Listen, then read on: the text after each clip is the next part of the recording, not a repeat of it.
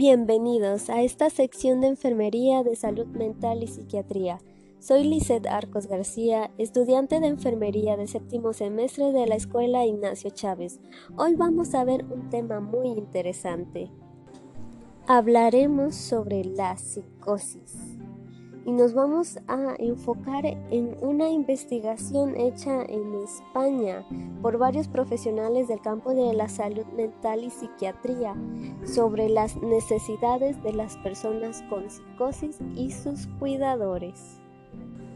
Pero, ¿qué es la psicosis? Guillermo Laera nos menciona que la psicosis ocurre cuando una persona pierde el contacto con la realidad la persona puede tener falsas creencias acerca de lo que está sucediendo o de quién es. También puede ver o escuchar cosas que no existen. Ana Arango nos menciona que esto es a causa de enfermedades cerebrales como la enfermedad de Parkinson, también por tumores y quistes cerebrales, la demencia, el VIH, sífilis y otras infecciones que atacan al cerebro, al igual como la epilepsia y algún accidente cerebrovascular. También hay que tener en cuenta que el alcohol y ciertas drogas pueden ocasionar la psicosis. Jordi Sid nos menciona a través de la revista de salud mental de España que la manera de diagnosticar es mediante la evaluación psiquiátrica, o sea que un especialista va a analizar la conducta del paciente haciendo una serie de preguntas y así sobresaltando las características de esta psicosis. Y Benedicto Crespo nos menciona que los medicamentos más apropiados para estas personas son los antipsicóticos que reducen las alucinaciones y delirios para poder pensar con claridad. Y otro tratamiento recomendado es la terapia cognitivo-conductual, el cual consiste en conversar de manera periódica con un terapéutica con el objetivo de modificar los pensamientos y las conductas del paciente.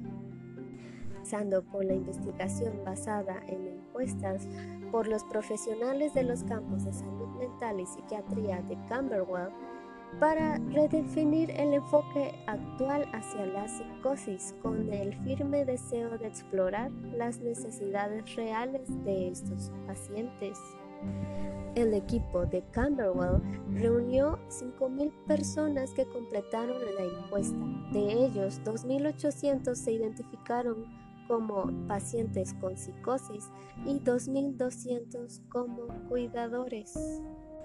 Con el interés en la comprensión de la percepción del mundo del paciente y de las necesidades terapéuticas no satisfechas, con el fin de comprender la perspectiva del usuario con los servicios brindados, el nivel de cuidados requeridos, la satisfacción de los servicios y la calidad del funcionamiento vital, social y también el estatus clínico y de la carga del cuidador, dando como resultado de la encuesta que el 91% de las personas psicóticas indicó que la necesidad de el apoyo emocional de amigos, pareja y familia son muy importantes para su progreso en el tratamiento.